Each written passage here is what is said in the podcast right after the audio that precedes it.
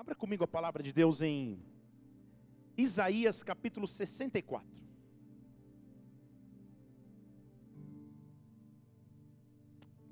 Glória a Deus.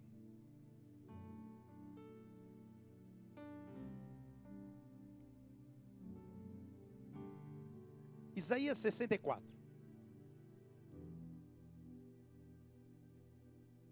Eu vou ler o versículo 4.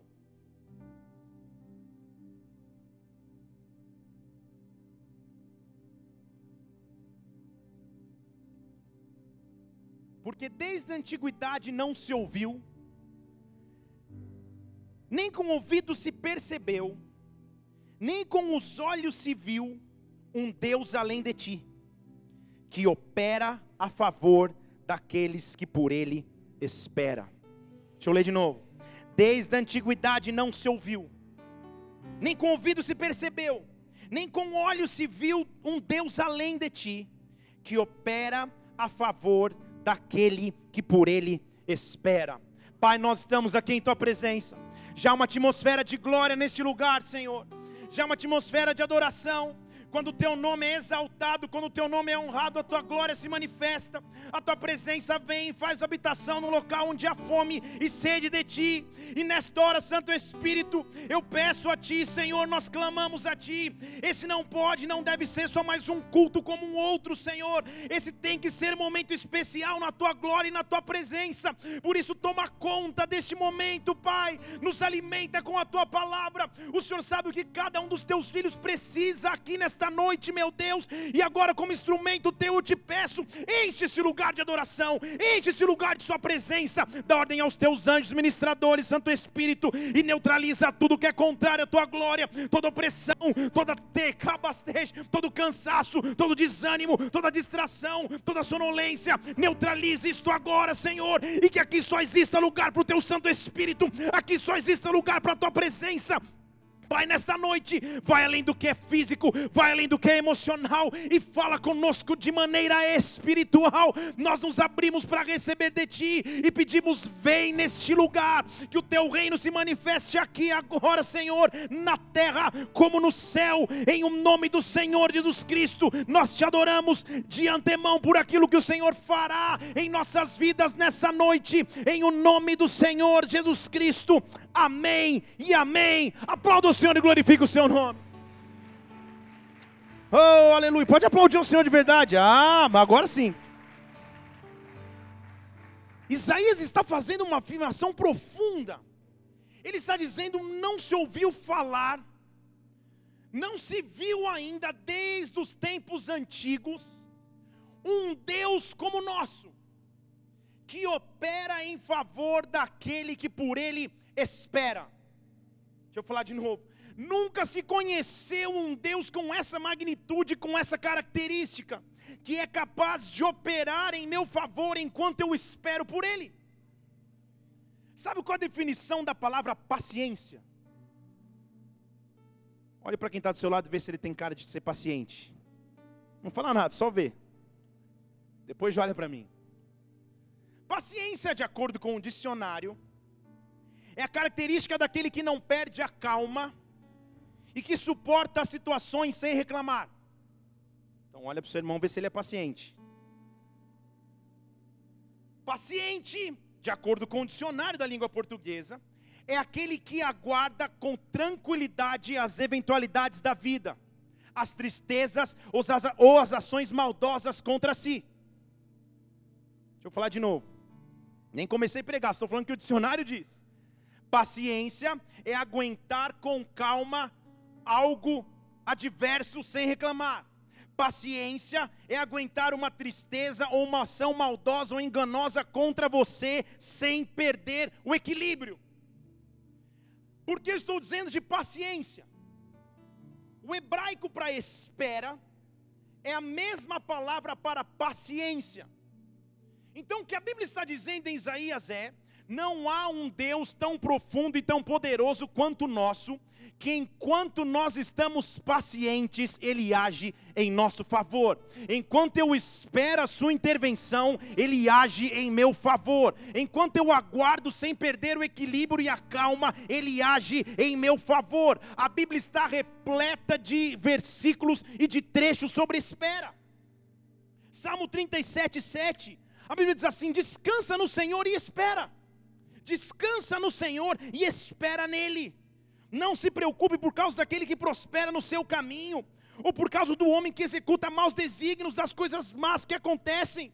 Descansa no Senhor e espera. Escuta de novo, descansa no Senhor e espera. Descansa no Senhor e espera. Descansa no Senhor e espera nele descansa no Senhor e tenha paciência nele. Salmo 27, 14, a Bíblia diz: espere pelo Senhor e anima-te.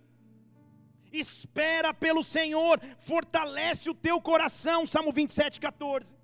Espera então pelo Senhor, espera.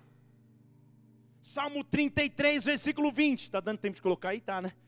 Salmo 33, 20 a nossa alma espera no Senhor, Ele é o nosso auxílio e escudo a minha alma, os meus sentimentos, as minhas emoções não estão baseados na inconstância, mas eu espero pacientemente pelo Senhor. Ele se alegra no, porque ele se alegra no nosso coração, porque temos confiado no seu santo nome, confiado no seu santo nome. Salmo 40, versículo 1. Esperei pacientemente pelo Senhor, e ele se inclinou para mim, ouvindo o meu clamor.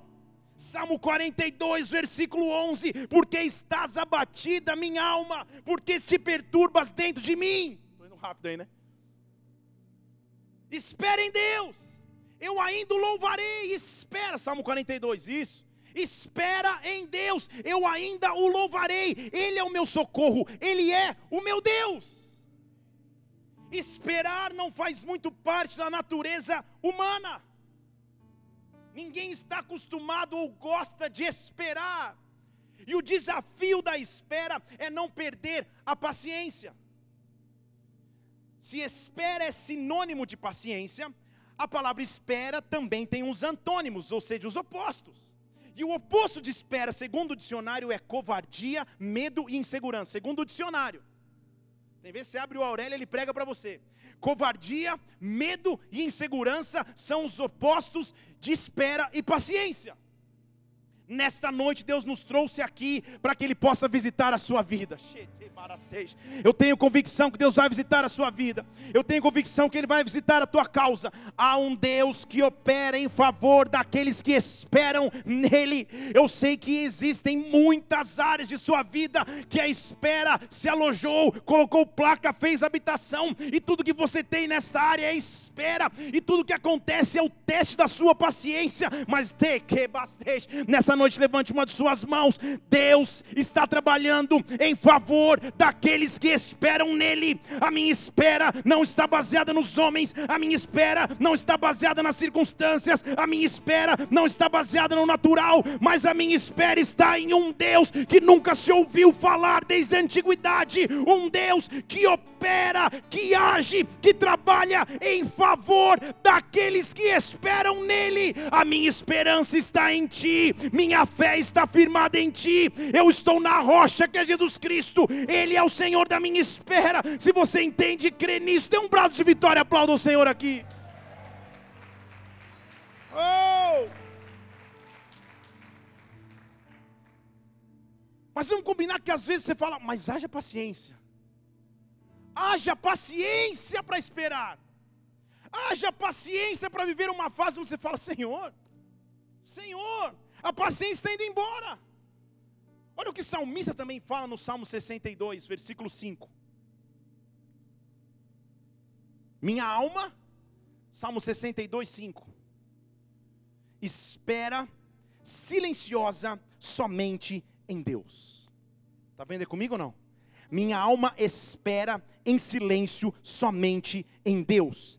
Dele vem a minha esperança. Só Ele é a minha rocha, só Ele é a minha salvação, só Ele é a minha fortaleza. Eu não serei abalado. Eu não serei abalado. Será que você pode repetir isso comigo? Levante uma de suas mãos. Fala assim: minha alma, minha alma, espera silenciosa em Deus, porque dele vem a minha esperança. Ele é a minha rocha, Ele é a minha salvação, minha fortaleza. Agora se prepara, fala: Eu não serei abalado, eu não serei abalado, eu não serei abalado. Em o nome de Jesus Cristo, espera silenciosamente em Deus, porque a sua alma ainda vai glorificar o Senhor. Deus te trouxe neste lugar para adorar o seu nome, para exaltar o seu nome, mas também porque conhece a sua espera, conhece quais são as áreas de sua vida, onde a paciência está indo embora, dando lugar à covardia, ao medo, à insegurança. E nesta noite há uma glória de Deus presente aqui neste lugar. Reste porque Deus conhece a tua espera. Espera espera em Deus, eu ainda o louvarei. Aplauda o Senhor aqui mais uma vez. Oh, como é difícil esperar, como é duro demais esperar. Então a pergunta é: onde você espera? Ou o que você ainda espera? O que parece já tardio na espera? O que você já achou que deveria ter acontecido, mas você continua esperando? Deus conhece a tua espera. Deixa eu falar de novo para alguém. Deus conhece a tua espera. Eu só consigo esperar se eu tiver algumas características em Deus. E a primeira coisa que a espera envolve é obediência e submissão. Deixa eu falar de novo. Só espera quem é obediente e submisso. Isaías 55 fala assim, versículo 8.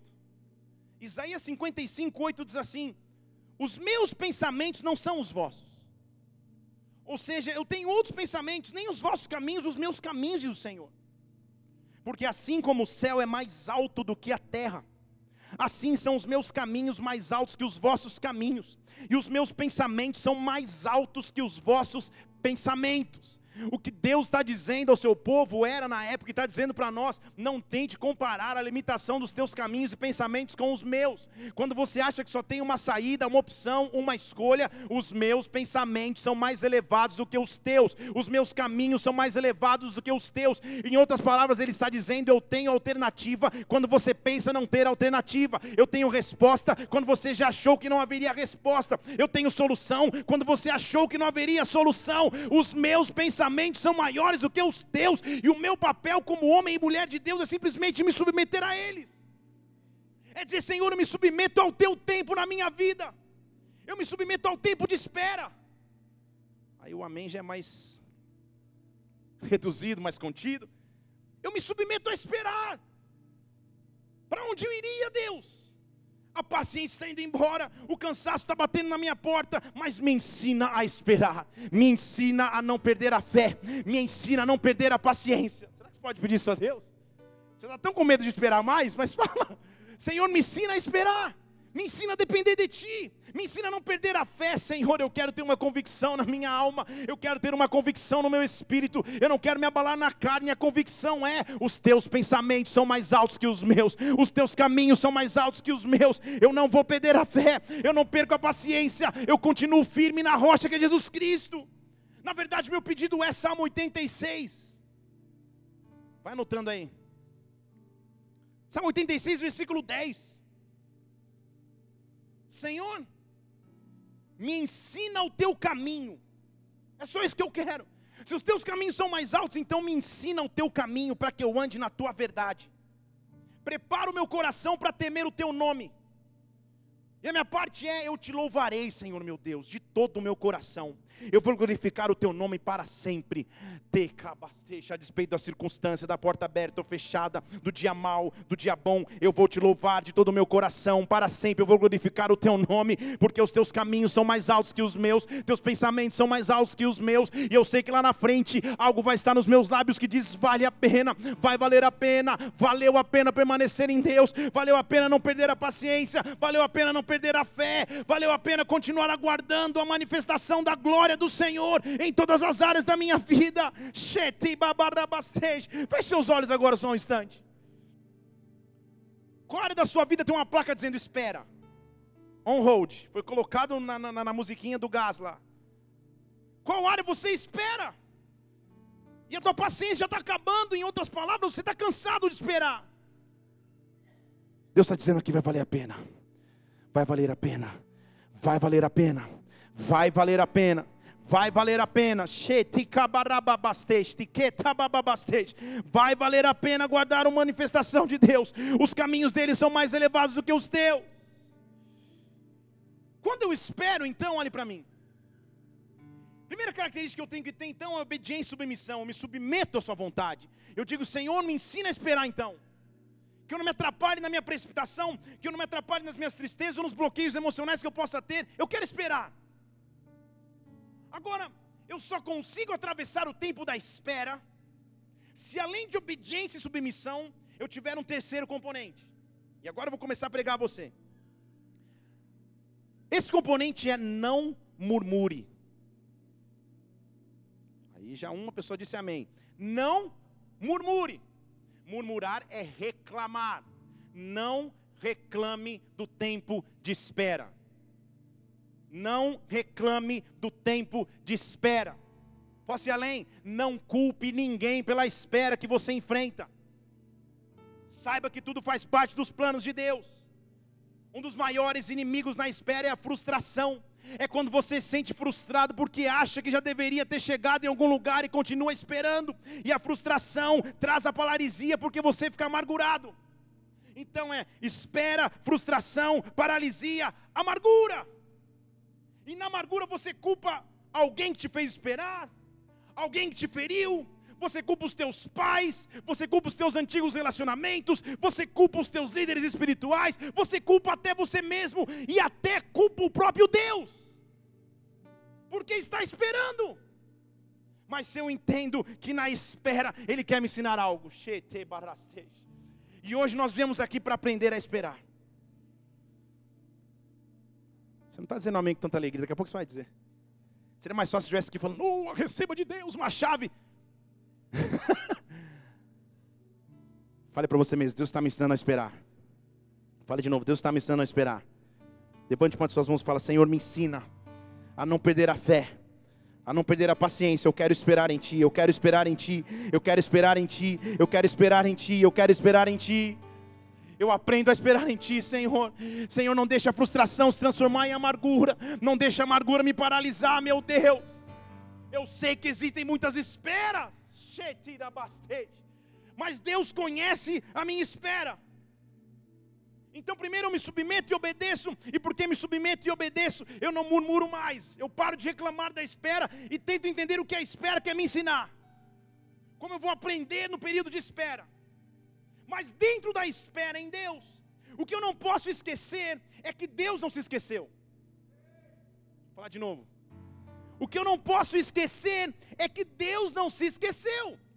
Deus não esqueceu de você esperando. É diferente quando você liga para cancelar uma linha telefônica, o cara te põe na espera.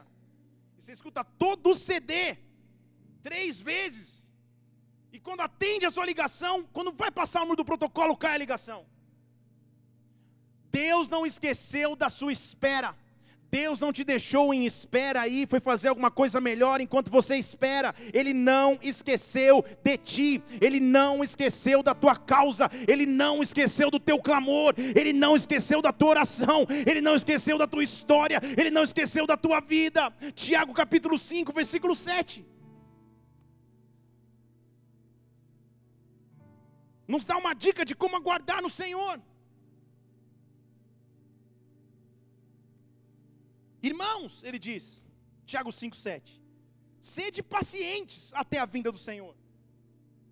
Fale para alguém, sede pacientes. Porque o lavrador espera o precioso fruto da terra, aguardando com paciência. O modo de plantio e colheita, que é como a sociedade da época bíblica funcionava, tem que diz respeito a gente também. Não adianta um homem plantar uma semente numa mulher e daqui a dois meses falar: Senhor, acelera o tempo, que eu estou tão ansioso para ver a cara do bebê. Não dá. Ele tem que esperar pelo menos sete, para prematuro ainda oito, nove meses para nascer no tempo certo.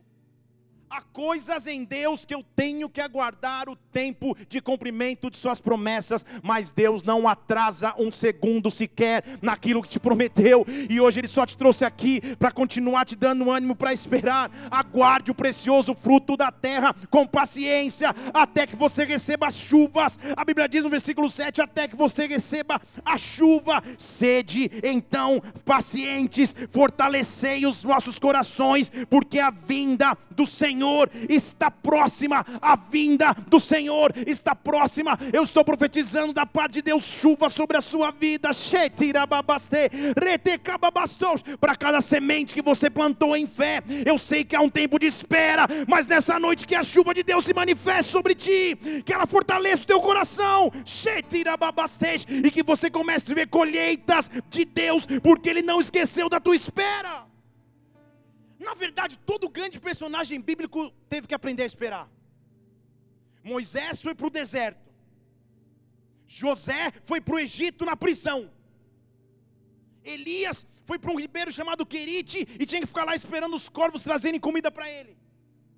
Davi, já ungido rei na casa do seu pai, teve que fugir, foi se esconder numa caverna chamada Adulão. Todos os grandes homens de Deus tiveram que aprender a esperar, porque que conosco a gente vai achar que vai ser diferente. Fale para você mesmo, o tempo da espera é benção. Fale de novo, o tempo da espera é benção. Então, depois de ter submissão, obediência, de não murmurar, de saber que Deus não esqueceu, sabe o que você tem que fazer? Desfrute do tempo da espera. Desfrute. Desfrute de como Deus vai te visitar enquanto você espera. Êxodo capítulo 24, versículo 12. Olha como Deus visita os seus filhos e como ele fala, e a instrução específica que ele dá a Moisés. Moisés, faz o seguinte. Êxodo 24, 12. Sobe até a mim no monte. Já preguei sobre o monte aqui. E olha a indicação que Deus dá a Moisés: sobe ao monte e espera. Suba ao monte e espere ali. Eu vou te dar tábuas, mandamentos e tudo mais, e tudo mais, assim vai. Mas sobe ao monte e espera. Sobe ao monte e espera sobe ao monte e espera. Nós somos a geração da pressa, do miojo em três minutos, da pipoca estourada no micro-ondas. Nós somos a geração que quer tudo no mesmo tempo, na mesma hora. Nós somos a geração que você clica aqui, o cara recebe e-mail na China em 5 segundos. Você chega para chamar um elevador, o elevador está chamado, a luz já está acesa, você chama de novo. Aí chega outro, chama mais duas vezes, pensando que tem um sensor, que quanto mais você chamar, o elevador fala, não, lá no térreo o pessoal está desesperado, vamos correr. Não! Há coisas que você tem que esperar. Mas na espera, Deus vai começar a te ensinar que há um desfrute na espera. Há um desfrute em saber subir no monte e aguardar a presença dEle. Eu sabia de Deus que tinha uma, uma chamada, ou sentia no meu coração que tinha uma chamada para viver por Evangelho, pregando a palavra, pastoreando vidas. Pelo menos uns cinco anos antes disso acontecer efetivamente. E como era difícil esperar. Eu me lembro que eu trabalhava com eventos e no começo da carreira de eventos glamurosa, que você viaja o mundo inteiro, minha função era ficar no help desk, tipo, tipo porteiro sentado atrás da mesa. Só que não era das nove da manhã às nove da noite, era das nove da noite às nove da manhã. Então eu ficava no help desk noturno de evento. Então você imagina quais eram as solicitações que eu tinha no meu balcão. De bêbado que não sabia onde chegar no quarto mais. Uma vez fui num hotel chique pra caramba, tinha um leão lá uma menina sentou em cima do leão, queria que o leão andasse. Jesus. E eu sentava atrás daquela mesa e falava, Senhor, possível, eu sei que eu tenho uma chamada contigo, mas na hora você esquece, fala, Senhor, será que minha vida vai ser isso? Entrar atrás de um balcão? Pô, estudei, me graduei, Deus, e poxa, estou sentado atrás de uma mesa. E sabe o que Deus falou para mim? Desfrute da espera. Em outras palavras, ele falou: para de ser tonto e usa esse tempo. Sabe o que comecei a fazer? Cursei teologia por correspondência nesses anos. Estudava as apostilas, ouvia as palavras, assistia as videoaulas, me formei atrás do balcão de, de helpdesk. Um dia em Tóquio, um dia na Ilha de Comandatuba, um dia em Itaquera, mas em qualquer lugar que eu estava, eu não perdia mais tempo. Estão comigo aqui ou não? Desfruta do tempo da espera. Desfruta do tempo da espera. Quando Deus te colocar num tempo de espera, é porque Ele quer trabalhar contigo para algo muito maior do que você imagina. Quando Deus te faz dar um passo atrás, o segredo é permanecer, porque você vai ser honrado por Ele, porque você vai ser honrada por Ele. Até você parete Você acha que Deus te esqueceu ali atrás, você acha que Deus te esqueceu aí na espera. Ele sabe dos planos que tem para você. Há uma expressão muito usada no meio artístico, que é quando alguém é colocado na geladeira. Que é quando uma emissora contrata um, um, apresentador de outra e ele chega cheio de ânimo, agora vai, e ele é colocado na geladeira. Ganha salário, vem trabalhar, mas não, não entra mais no ar. E a fase de nossas vidas que parece que o que você escutou de Deus é: vai para a geladeira. Olha para alguém e fala: tá frio aí? Frio não tá, com certeza, está um calor. Aleluia. Mas eu vou te ensinar que não é geladeira, não. Eu quero te ensinar a expressão correta para onde Deus te levou no teu tempo de espera. Onde é que você está agora e por que você está aí? Deus te levou para a marcenaria.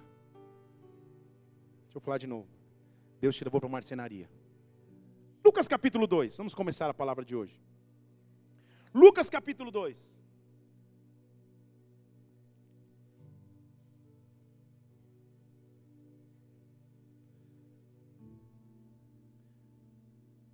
Essa é uma palavra para muitas pessoas que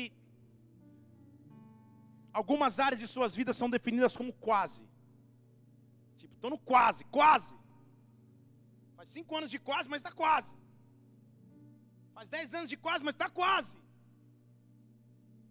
Quando você contempla algo, achou que fosse viver algo e de repente alguma coisa muda a rota.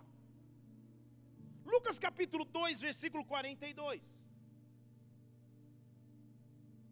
Fala sobre um costume judaico que todas as famílias em Israel viviam. Os filhos nasciam, cresciam, e aos 12 anos de idade era meio que a festa de debutante da época. Uma comparação bem. Mas o filho debutava para a sociedade. E para a família que cria na Torá e que, que seguia os princípios judaicos, debutar era ir na sinagoga e a criança aos 12 anos de idade tinha o direito de ler um trecho da Bíblia, da Torá, e explicar e conversar, e era, era, era festa de debutante da época. Jesus, como veio para cumprir a lei e não revogar, ele faz exatamente o mesmo, mas ele era Jesus. Então a Bíblia diz no versículo 42 de Lucas 2, que Jesus completou exatamente 12 anos. E foi com eles, com seus pais, segundo era costume, eu acabei de te explicar. E terminados os dias, ele vai, vai até Jerusalém, fala na festa, fala na sinagoga. Eles voltaram. Mas o menino Jesus ficou em Jerusalém, sem os seus pais saberem. Era uma multidão, uma galera, todo mundo indo junto da mesma cidade. Os pais foram, um, um achou que estava com um, achou que estava com outro, Jesus ficou. Julgando, porém, que ele já estava com os companheiros de viagem, os pais viajaram um dia e procuraram entre os parentes e conhecidos não acharam, imagina o desespero. Voltaram para Jerusalém em busca dele. Quando se passaram três dias, encontraram Jesus no templo, ainda sentado no meio dos doutores. Tipo, três dias. Ele tinha entrado lá para debutar para ler um trecho da Torá. Ele ficou três dias explicando a palavra. Agora vamos combinar aqui comigo. A resposta você vai me dar sim ou não. Você acha que Jesus estava pronto? Já estava pronto? A resposta é sim. Ele era Jesus. Ele está pronto desde que ele nasceu. Ele é o Cordeiro de Deus que veio para tirar o pecado do mundo, ele estava pronto. Então, naturalmente, ele está sentado, tudo vai acontecer. Todo mundo, a Bíblia diz que está abismado com a sabedoria que ele tinha. Não era conhecimento natural. Era algo sobrenatural, como um garoto de 12 anos explica a lei melhor do que a gente, como ele conhece tudo. E ele está sentado, chegou a hora, agora vai. Agora vai acontecer. Agora as promessas de Deus vêm e acontecem. Versículo 47 diz que todos se ouviam, admiravam da sua inteligência, das suas respostas. O viram e ficaram maravilhados. E a sua mãe chegou. Mãe é mãe. Que a mãe, a primeira coisa que ela fala: Filho, por que você fez assim com a gente? Perceba comigo que não há um elogio para a performance de Jesus. Não bater nas costas e falar, pô, você é Jesus mesmo. Meu Deus do céu, que sabedoria. Não, não, não, não, não. O primeiro reconhecimento de Jesus é uma bronca de sua mãe. Estão comigo aqui? Na fase de espera eu não me sinto reconhecido. Na fase de espera não tem muita gente para me abraçar e falar, poxa, que legal, oh, o que Deus está fazendo na sua vida. Porque não há muito o que celebrar. Sabe que você está entendendo aqui a tua espera ou não? Jesus está sentado lá já detonando, uá, pá, não sei o quê. Já abriu o iPad, já mostrou as pregações, já fez de tudo. E a mãe dele chega e ignora a sabedoria, ignora o momento mágico que ele está tendo com todos os doutores da lei e fala: Por que, que você fez isso? Vamos para casa. Hã? Jesus era o típico adolescente que ele fala: Como assim vamos para casa? Você não sabia que eu tinha que estar tá aqui na casa do meu pai? Pensa na criancinha: Não, estou aqui na casa do meu pai. A Bíblia, acho que para poupar Jesus, nem registra o que a mãe respondeu. Ela só registra o próximo versículo, diz aí. Versículo 50. Que eles não entenderam nada que Jesus falou, e 51. Só que ele desceu com eles e voltou para Nazaré. E era obediente. Estão comigo aqui? Jesus estava sentado, seu ministério tinha começado era hora dele agir, era hora dele ensinar a Bíblia para todo mundo, era hora dele se levantar como Messias. A mãe dele fala: Vamos voltar para casa. E sabe o que Jesus faz? Obedece. Jesus passou pela espera. Vocês estão comigo aqui ou não? Jesus estava lá na hora de acontecer, e sabe que convite que ele é feito? Vamos voltar. Vamos voltar. 12 anos. Poxa, a vida estava pronta, pensei que eu estava pronto. Pensou no adolescente? Pensei que era a minha hora, eu ia acontecer. Todas as promessas que o Pai tem para mim. Eu, eu cheguei a sentir o gosto do que seria, mas fui obrigado a voltar. Cheguei até a data de casamento planejada, tive que voltar. Cheguei a achar que eu ia passar naquela prova, tive que voltar. Cheguei a ter o sonho de gerar um bebê e tive que voltar. Por que, que Deus me fez voltar? Porque eu tive que esperar novamente. Simplesmente porque tudo que Jesus fez é um padrão e havia um propósito para que ele voltasse. Ele abaixa a cabeça, ele era Jesus, mas ele abaixa a cabeça e é sujeito. Pô, levei uma bronca na frente de todo mundo, não levei um elogio, não levei um abraço. Pô, fiquei até 12 anos esperando o meu momento. São 12 anos, não são 12 dias. Pô, era o meu momento, era a minha hora. Volta para casa. Sabe quando você leva um, um, um empurrão porque parece que te fez voltar? Quando a vida te sacode de uma forma que te põe na espera. Só que Jesus volta. E volta para quê? Para quê que ele volta? Fale comigo, não é geladeira. É marcenaria. A profissão de José era carpintaria. E a espera de Jesus é tão grande que ele some da história bíblica. Ele some, ele não aparece mais depois desses 12 anos. Até o momento que ele aparece de novo que eu pregar para você. Mas muito certamente ele vai viver dentro da casa do pai dele. Dentro da marcenaria. Qual é a marcenaria que você foi obrigado a voltar? Pô, Deus, eu não queria estar aqui. Eu não queria, pô, era minha hora, eu ia acontecer, era Deus, estava tudo certo, no plano estava tudo específico, tinha promessa. Então, meu Deus, o que está acontecendo? Volta para a marcenaria. Ah, volta para a marcenaria. E a Bíblia diz que ele era sujeito. Jesus podia ter falado: céus e terra venham, meu pai é o meu pai, Maria, volta para casa. Não, não, não, não. A primeira resposta dele é ignorada pelos pais. Eu tinha que estar na casa dos meus pais. E os pais, ah, tipo, não viaja, vamos, volta, fica quieto, vamos voltar. É tempo de marcenaria. Deixa eu falar de novo, é tempo de marcenaria. Qual área da sua vida você está dentro da marcenaria? Qual área que você pensou que já deveria ter acontecido? Deus te mandou voltar, Deus te mandou esperar, Deus te mandou aguardar na marcenaria e na espera da marcenaria. Há lições preciosas da parte de Deus que você tem que aprender. Jesus Cristo teve que passar pela marcenaria para poder ser quem Ele era, para me moldar no tempo de espera. A primeira coisa que a marcenaria faz comigo é olhar pedaços de madeira que não serviriam para nada e dar a eles um destino. Então a primeira coisa que a marcenaria faz comigo é acreditar nas pequenas coisas e na matéria-prima que Deus dá nas minhas mãos. Se você não passa pela marcenaria, você não aprende a viver pela fé. O senso de escolha do menino Jesus estava sendo apurado na marcenaria. Ele estava aprendendo a olhar para pedaços de madeira que não serviriam para nada e dar para aqueles pedaços um destino diferente. O que você acha que ele fez comigo e com você? Cada pedaço de madeira que tinha aí, meu irmão, cada tronco torto, só que ele passou pela marcenaria. A primeira coisa que o tempo da espera me ensina é saber olhar para a direita e para a esquerda e ver que Deus já começou a agir naquilo que eu achava que Ele não estava agindo, nas pequenas coisas da minha vida, na matéria-prima que ninguém daria valor, Ele já me bastej, Ele me levou na marcenaria para me dar lição do valor que as coisas vão ter no futuro. Eu tenho pequenas peças nas minhas mãos, mas eu estou na marcenaria. Aqui eu transformo as coisas brutas em algo útil, aqui eu transformo os pedaços de madeira em algo sobrenatural. No meu tempo de espera, eu eu não murmuro mais diante de Deus, eu não murmuro mais daquilo que não aconteceu, pelo contrário, eu olho para a esquerda, para a direita e falo: Senhor, da onde eu recomeço? O qual é o primeiro passo? Qual é a madeira que eu vou transformar em algo útil para ti? Jesus é levado para a marcenaria, para no tempo da marcenaria aprender aquilo que ele usaria no futuro. Deixa eu pregar em português para você. Se você é pregador da palavra e está na marcenaria, hoje você já começa a se transformar num pregador lá na frente. É isso que a marcenaria te ensina. Se você um dia vai se casar e você vai, se está solteira, hoje já começou o teu preparo para o que é ser esposa.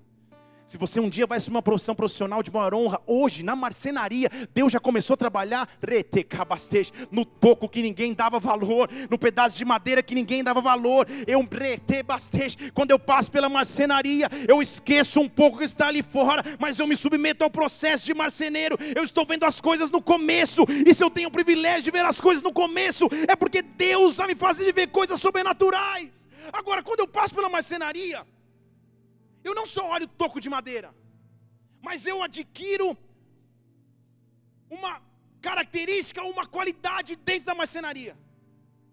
Eu começo a receber de Deus o desenho ou o projeto que Ele quer que eu faça com aquela peça. Porque marcenaria é uma obra de. Não está aqui os gasoflares. É uma obra de criatividade. Se você me der um toco de madeira e falar, pastor, faz um banquinho. O máximo que fazer é cortar, dar uma cortada no meio e falar, senta aí, está tudo ótimo. Para fazer algo novo exige criatividade, exige projeto, exige estratégia, e é só na marcenaria que você aprende. É só na marcenaria que Deus fala contigo e começa a te dar sonhos, visões, estratégias a respeito do futuro. Lá dentro da marcenaria, o menino Jesus começou a aprender. Está vendo essa madeira aqui? Ó? Pode se transformar em mesa, pode se transformar em cadeira. Eu vou te dar o design, eu vou te dar o projeto, eu vou te dar a forma de executar, eu vou te dar o tempo de execução, eu vou colocar tudo nas tuas mãos. Marcenaria não é tempo perdido, marcenaria é tempo de aprendizado, marcenaria é tempo de entrega a Deus para que Ele entregue nas minhas mãos os sonhos e visão que Ele tem aos meus respeitos. Na marcenaria, o meu pedido é: Senhor, eu preciso olhar para Ti, eu preciso olhar para Ti. Salmo 34, versículo 4. Eu busquei ao Senhor, Ele me respondeu, me livrou de todos os meus temores. Salmo 34, 4. Versículo 5: Olhai para ele e seja iluminado, o seu rosto jamais ficará confundido. Quando eu olho para ele, vem uma iluminação, vem uma revelação do que ele quer para a minha vida. Marcenaria, marcenaria é lugar do versículo 8: Provai e vede, o Senhor é bom. Provai e vede, o Senhor é bom. Bem-aventurado o homem que nele encontra refúgio, bem-aventurado o homem que nele encontra encontra segurança. Nessa noite eu decido não reclamar mais da espera, mas eu quero aprender com a espera. Senhor, me dá o sonho, me dá o projeto, me dá a visão, me dá os planos para a próxima fase da minha vida. Eu sei que eu estou esperando, eu já estaria pronto para acontecer. Na minha concepção mental já deveria ter acontecido, mas se eu estou na marcenaria chamada espera, eu quero aprender de ti, eu quero receber de ti o dom, a visão. Me ensina a ser esposa antes que eu me case, me ensina a ser pregador antes que eu comece a pregar, me ensina a ser administrador, antes que eu administre, Senhor, me ensina dentro da marcenaria aquilo que eu vou viver na próxima fase da minha vida. Jesus estava olhando, mas além de olhar, ele tinha de Deus sonhos, projetos. Vai começar a chover sonhos de Deus sobre a tua vida. Feche seus olhos, vai começar a chover sonhos de Deus sobre a tua vida. No tempo da tua espera, Deus vai começar a te visitar de forma tão sobrenatural. E você vai olhar pela fé. Os teus olhos da fé vão se ativar. Os teus olhos da fé vão se vão se mover. O tempo da espera e o tempo da marcenaria vai fazer sentido. Porque aí Ele está apurando os teus olhos de fé. Aí Ele está apurando o teu espírito para ouvir a sua voz. Agora, além de esperar na marcenaria, vendo que não podia virar algo que pode virar, e recebendo de Deus estratégia e visão, o que mais a marcenaria faz com, comigo? O que o tempo de espera faz comigo? Ele me ensina a efetivamente colocar a mão no pó para produzir algo. Deixa eu falar de novo, ele me ensina a agir. Ele me dá força para agir. Apesar dele ser Jesus, muito dificilmente ele olhar para o toco e fala: Em nome de Jesus, ou seja, no meu nome, se transforma em mesa. Plim! Não. Espera é tempo de trabalhar.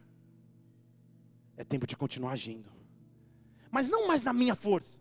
Salmo 144, versículo 1 fala assim: O meu Deus é maravilhoso, Ele é bendito, Ele é a minha rocha. Salmo 144, 1. Sabe o que ele faz comigo? Ele adestra as minhas mãos para a peleja e os meus dedos para a guerra. Está lendo ali? Ele adestra as minhas mãos para a peleja e os meus dedos para a guerra. Por que, que o salmista faz essa, essa. Ele desmembra o versículo falando mãos e dedos. Que analogia ele está querendo dizer? Ele está usando uma expressão como se dissesse: O meu Deus conhece o macro e o micro. O meu Deus conhece os grandes detalhes e os pequenos detalhes que ninguém conhece. Ele prepara as minhas mãos e os meus dedos para a guerra. Quando eu escuto do meu Deus, não há detalhe que passe do seu controle, não há detalhe que ele não possa me dar. Ele conhece o macro, mas ele também conhece os mínimos detalhes que eu nunca falei para ninguém, que eu nunca abri para ninguém, e ele vai me preparar com força para as coisas que são grandes e visíveis, mas com aquilo lá dentro, com os dedos para a guerra, com o micro que ninguém vê. É nisso que ele me prepara também. Ele sabe quando eu estou sorrindo e na verdade eu não quero sorrir. Ele sabe quando eu estou aqui, mas na verdade uma tristeza veio no meu coração. Ele conhece tudo. Ele conhece os meus dedos e as minhas mãos. Ele conhece os grandes e os pequenos detalhes. Agora, na marcenaria, então, eu recebi de Deus instrução e entrei no trabalho. Pus a mão na massa. Agora, sabe o que a marcenaria faz comigo? Eu começo a olhar aquilo que antes era projeto se transformar em algo útil. Eu tenho a experiência de na marcenaria ver e me lembrar do dia que eu peguei o toco e o dia que alguém comprou a mesa. Na marcenaria eu tenho o, privilégio de viver todo o processo. Na marcenaria eu tenho um testemunho para contar. Deixa eu dizer de novo, na marcenaria eu tenho um testemunho para contar. Aqueles que não têm segurança em Deus, que não confiam no Senhor, sai daqui, atravessa a rua, faz uma fezinha na Mega Sena achando que a sua vida vai mudar. E eu não estou falando isso por acaso, tem alguém que fez isso. E o seu nome, eu não sei o seu nome, estou brincando. Agora você deve gelar, sabe aquela gelada na espinha? Eu não sei seu nome. Mas deixa eu dizer uma coisa, eu sei que tem alguém que fez. Tua segurança não está aí. Deus te chamou para ir na marcenaria para todos os dias você trabalhar num projeto, para todos os dias você sonhar, mas chega um dia que você vê aquilo que era matéria-prima se transformando em realidade. Há um dia que você na marcenaria tem o privilégio de ver algo que você fez se tornar em utilidade, se tornar em teca e funcionalidade. Deus te chamou não para que você ficasse paralisado, mas João 15 diz que ele te chamou para que você dê frutos e o teu fruto permaneça. João 15, 16, ou não, você não me escolheu, eu te escolhi e eu te dei uma missão. Vá, dê fruto e o teu fruto vai permanecer. Na marcenaria, eu tenho que ter o um entendimento, eu estou construindo algo sólido. A espera está gerando algo sólido. A espera não está mais confundindo minhas emoções. A espera está gerando algo sólido. Rabasteste, cabasteste. Eu me submeto ao tempo da espera. Eu me submeto à marcenaria, mesmo que pareça que eu tenha dado passos atrás, eu me submeto a ti, Senhor. Trabalha comigo, Pai. Mas sabe o que é melhor da marcenaria? E aqui eu quero terminar. Quando fala terminar, tem mais 20 minutos pelo menos, mas. Sabe o que é o melhor da marcenaria? É que a marcenaria não é para sempre. Deixa eu falar de novo para alguém dizer amém. A marcenaria não é para sempre. Lá dentro da marcenaria, a Bíblia não especifica quando, mas o garoto de 12 anos que foi embora, Agora, já homem, próximo dos 30 anos, escuta uma voz. Escuta uma voz dizendo: Filho, pode sair. Filho, pode sair. Você aprendeu o que precisava aprender. Pode sair. Filho, pode sair. Aos 12 anos, talvez ninguém te reconheceria. Se você aos 12 anos falasse que, era o Messias, o Salvador que havia de vir, já ia, você já vai sofrer aos 30. Aos 12, então, você nem imagina o que ia acontecer contigo. Iam te mandar pintar um desenho, dar uma caixa de cera. Mas agora, porque você voltou para a marcenaria e se submeteu à minha espera, escute a minha voz que diz: vá vá, eu vou te direcionar, eu vou guiar a sua vida. Acabou o tempo da espera. Lá na marcenaria, ele escuta alguém dizendo: solta as ferramentas, deixa a madeira de lado. Você já aprendeu o que tinha que aprender, agora é um novo tempo na sua vida. Pode ir, filho, pode ir. Há um homem chamado João Batista que você conhece, e eu o chamei para preparar o caminho para você. Então chegue diante dele, na presença de todo Israel, e se batize perante todos, porque agora o seu ministério se torna público. Eu estou tirando da marcenaria e te colocando no Jordão.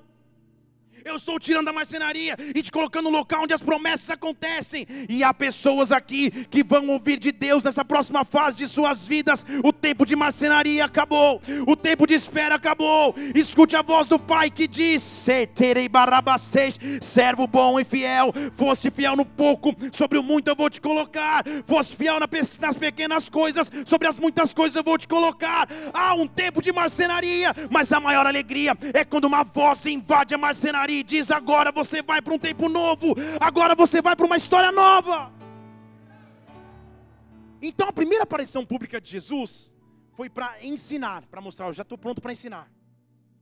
A segunda aparição pública foi para receber. Porque ele aparece, em Mateus capítulo 3, versículo 16, você conhece o texto, ele aparece, fala, João me batiza, João fala, que é isso? Eu que tinha que ser batizado, fala, fica quieto, deixa que seja assim. Você conhece a história. E Jesus então é batizado. E porque ele esperou, deixa eu falar de novo, porque ele esperou, chegou o tempo da recompensa. Porque ele viveu a marcenaria, porque ele aprendeu a esperar, ele tinha uma recompensa grande para viver. Era sua segunda aparição pública, mas agora era totalmente diferente. A Bíblia diz que ele mergulha na água, e quando ele sai da água, versículo 16 de Mateus 13, os céus se lhe abriram, os céus se lhe abriram, e o Espírito Santo veio sobre ele como pomba, e uma voz, a mesma voz que o tirou da marcenaria, a mesma voz que o mandou voltar para a marcenaria na sua infância, e uma voz vinda dos céus começou a dizer: Este é o meu filho amado, este é o meu filho amado, eu tenho prazer nele. Ele não fez nada ainda olhos nus, ele não fez nada ainda publicamente, mas o processo que ele passou me garante dizer que nele eu tenho prazer, nele eu tenho prazer. Escute Deus olhando para a tua espera, para a fé que você ainda preserva, mesmo se tira babastej, sem humanamente ver perspectiva. Se você ainda preserva a fé, escute o céu se abrindo sobre ti e uma voz dizendo dizendo: Esta é a minha filha, este é o meu filho, esta é a minha filha, este é o meu filho, nele eu tenho prazer. Oh!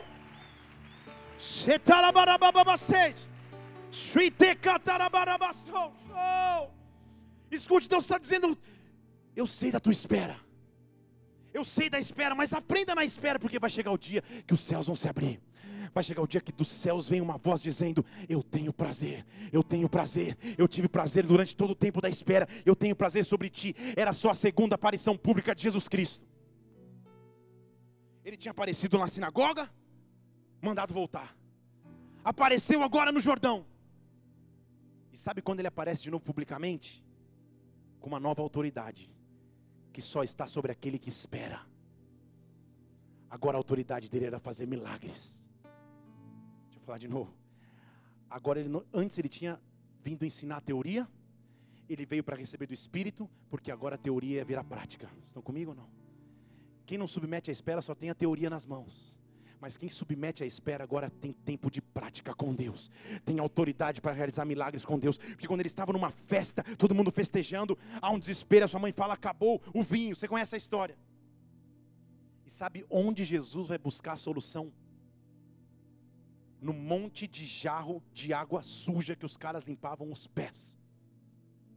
Ninguém tinha olhado para lá mas como ele cresceu na marcenaria, olhando toco que não ia dar em nada e transformando em algo útil, ele vai buscar o que era desprezado por todos ele vai buscar o que ninguém prestava atenção, porque a marcenaria tinha ensinado para ele que nada, nenhum pequeno começo pode ser desprezado, que nada que Deus ensina pode ser ter, pode ser esquecido. Então, enquanto todos estavam na festa, os seus olhos olham para aquilo que era mais impuro, para aquilo que era mais sujo, para aquilo que era mais valorizado. É por isso que Isaías 53 diz que nele não havia formosura, ele mesmo foi desprezado por todos, mas pelas suas pisaduras nós somos sarados. Ele passou pela marcenaria para mostrar que te barastej, não há nada na minha e na tua vida que não tenha solução. Arrebabastou através das mãos de Deus. A marcenaria me ensina lições. E a melhor lição é quando eu saio do período de espera, eu saio com nova autoridade e os céus se abrem sobre mim, e agora eu tenho autoridade para viver e realizar os milagres de Deus na terra. Qual é a sua espera? Qual é a sua marcenaria? Feche seus olhos aqui nesse lugar. Senhor Deus, a paciência já foi embora, Pai. Estou cansado, tô cansada. E Deus sabe disso. Foi isso que Ele permitiu que você viesse aqui hoje. Ele conhece a tua história. Ele sabe exatamente o que você passa. Mas se Ele te levou na marcenaria, usa esse tempo para aprender as lições em Deus.